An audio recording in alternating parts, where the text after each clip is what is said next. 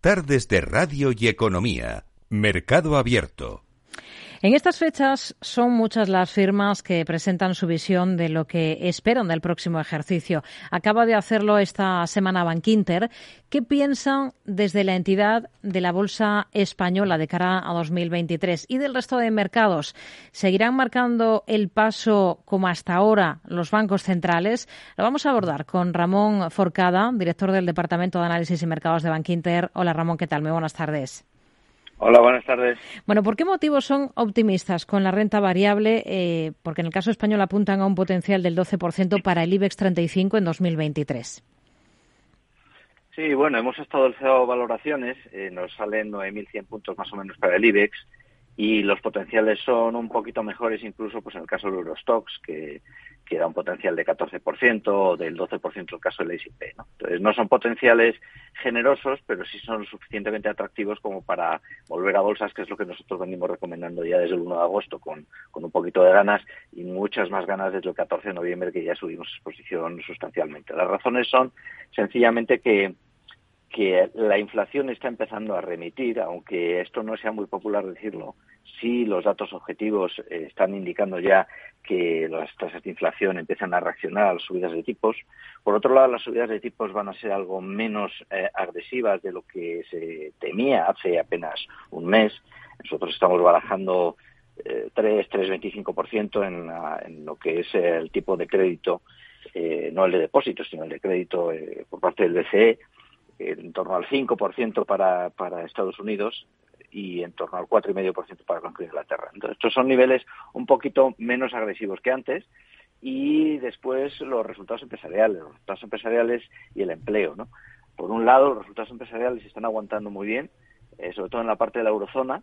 Va a haber eh, un par de trimestres todavía delicados, que en el caso de Estados Unidos pues serán el cuarto trimestre y el primero, y después van a empezar a rebotar ya con incrementos de más 4, más 10% incluso trimestralmente. En la eurozona eh, va a ser un poquito más tarde cuando empiecen a verse afectadas las cifras, que serán el 2T, el segundo trimestre, perdón, y el tercer trimestre, pero ya a finales del año que viene van a empezar a, a reactivarse. ¿no? Y el empleo está aguantando muy bien, que es lo que está dando soporte al consumo privado y esto no significa que no ocurra nada, significa que, que de todas las cosas que iban a suceder y eh, que parecían terribles, pues, eh, pues al final, incluyendo el suministro de energía, no está siendo así. ¿no? Hmm. Y al final eso se refleja en valoraciones y en un cambio de perspectiva sobre bolsas. En todo caso, cuando, cuando tenemos un mercado laboral que vemos que resiste, porque resiste, y tenemos también subidas salariales, parece difícil pensar en que la inflación vaya a remitir con rapidez, ¿no? Eh, ¿Por qué lo parecen obviar los inversores últimamente? Bueno, eh, vamos a ver, la inflación va a remitir dentro de, de un rango de tolerancia eh, al que tenemos que acostumbrarnos. Me explico. La inflación en la eurozona se ha ido por encima del 10% y empieza a remitir y va cayendo hacia el 10%, 10,1%, en algunos países como España, por ciento, en torno al 7%, es decir, eh, estamos dejando atrás picos. ¿no? En el caso de Estados Unidos, la inflación se va a dirigir hacia el entorno del 5%, una cosa así, está todavía en torno al 6, 6 y pico, eh, pero las tasas subyacentes indican 5%, tanto en Estados Unidos como en la eurozona. Las subyacentes son las tendenciales. Si no las vemos repuntar, sino que mantienen ese diferencial con las tasas generales, lo que nos indican es que las generales van a reconducirse hacia las, hacia las subyacentes, es decir, hacia el torno del 5. Y eh, eso no significa que vayamos a volver al 2. Eh, yo creo que los bancos centrales van a tener que cambiar sus objetivos del 2% al 3%, por ejemplo. Lo que pasa es que no lo van a aceptar inmediatamente. Tendrán que esperar todavía un año a ver qué sucede y hacernos todos a la idea. ¿no? Eh, lo que quiero decir es que la inflación va a remitir desde niveles muy elevados y podemos pensar que en un plazo de un año y medio, podría estar en torno del 4%, una cosa así, y luego estabilizarse en el torno del 3. Y eso no es necesariamente malo, porque nos lleva a un contexto en el que en el que la inflación es un poquito más alta que la que teníamos, pero conviene recordar que hasta hace tres años, dos años incluso, los bancos centrales lo que querían era provocar inflación, que no haya inflación la demanda final era muy débil, etcétera, etcétera. Hmm. Entonces, un contexto en el que hay algo de inflación y que eh, los crecimientos económicos siguen siendo débiles, pero suficientes, me refiero a crecimientos de PIB reales del 1, del 2%, pues nos da un crecimiento nominal de la economía un poquito más generoso.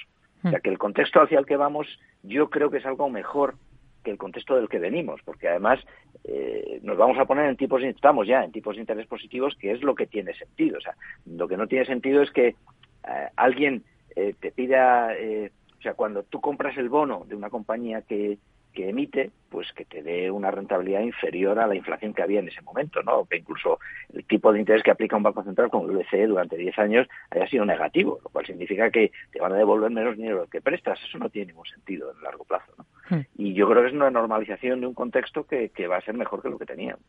Ramón, con, con la levedad de la recesión, si llega, puede pasar como con la inflación, mucha insistencia inicial en que iba a ser transitoria y luego ya hemos visto bueno, yo creo que esto tiene, a ver, abordo los, los dos temas por separado. ¿eh?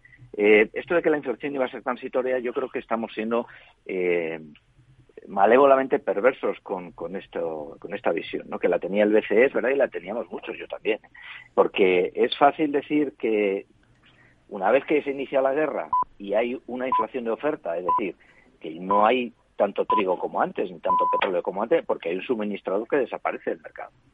Y entonces la inflación permea porque por mucho que uno suba tipos de interés, pues no va a haber más trigo, ni va a haber más petróleo, ni va a haber más níquel, ni va a haber más aluminio. Eso es una inflación de oferta, que por mucho que hagas en materia política monetaria, la inflación va a pervivir. Porque algo ha cambiado, porque un suministrador de materias primas mundial de primera línea desaparece. Desaparece porque no le vas a comprar como antes. Y antes de que eso sucediera, salvo que alguien tuviera la clarividencia de adivinar la guerra con un año de anticipación, nosotros fuimos los primeros en bajar exposición cuando la guerra se desató el, 24 de febrero, porque ya lo veíamos venir, se nos asesoraba, etcétera, y lo veíamos venir. ¿no? Pero, pero antes de que eso sucediera, la salida de la, de la recesión por la pandemia iba a ser una salida con inflación, pero una inflación que iba a durar seis meses, doce meses. A la cuestión es cuando se inicia la guerra, esa inflación que ya venía inercialmente tomando cuerpo, se convierte en una inflación semiestructural. Y ahí las cosas cambian. Entonces, yo creo que cuando se dijo o dijimos la inflación parece que es transitoria, no estábamos equivocados. Después hay una guerra y dices, un momento, las circunstancias cambian, mi opinión cambia. Esto ya lo decía Keynes, ¿no? cuando las circunstancias cambian, uno tiene que cambiar de opinión, ¿no? Y, y, yo creo que es que las circunstancias han cambiado y por lo tanto el perfil de la inflación ha cambiado y, no hay que ser inmovilista, hay que adaptarse a las cosas. Hmm. Y yo creo que la, recesión, pues eh, la recesión sí es, que ha sido, porque en Estados Unidos ya han tenido dos trimestres consecutivos con tasas negativas de crecimiento, es una, una recesión muy muy rápida, ¿no? Eh, y ahí sí podemos agarrarnos a algo mucho más objetivo, que es el empleo, ¿no? No hay recesión mientras no haya un problema de empleo. Estados Unidos tiene pleno empleo, están en 3.7 de tasa de paro.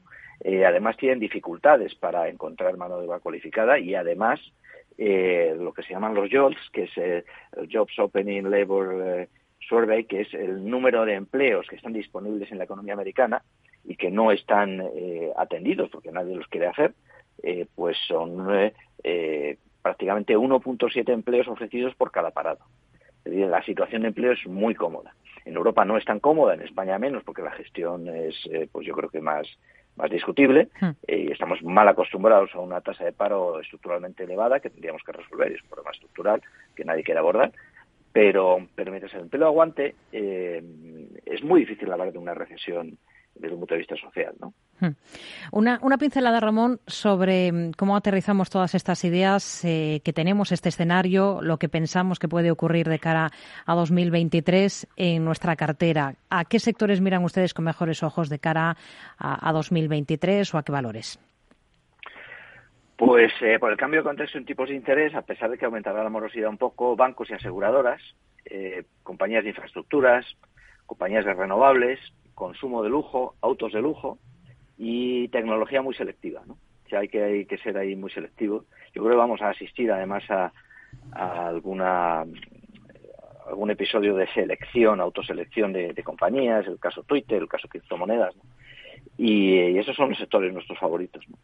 Eh, y, bueno, pues eh, cada uno tiene sus motivos, pero, pero el lujo está funcionando muy bien y los bancos pues están consiguiendo volver a la normalidad en márgenes, que, han estado trabajando durante 10, casi 15 años con, con márgenes negativos, lo cual era inusual. Pues nos quedamos con estas ideas y con esta visión. Ramón Forcada, director del Departamento de Análisis y Mercados de Bank Inter. Gracias, un placer, muy buenas tardes. Gracias, un abrazo, buenas tardes.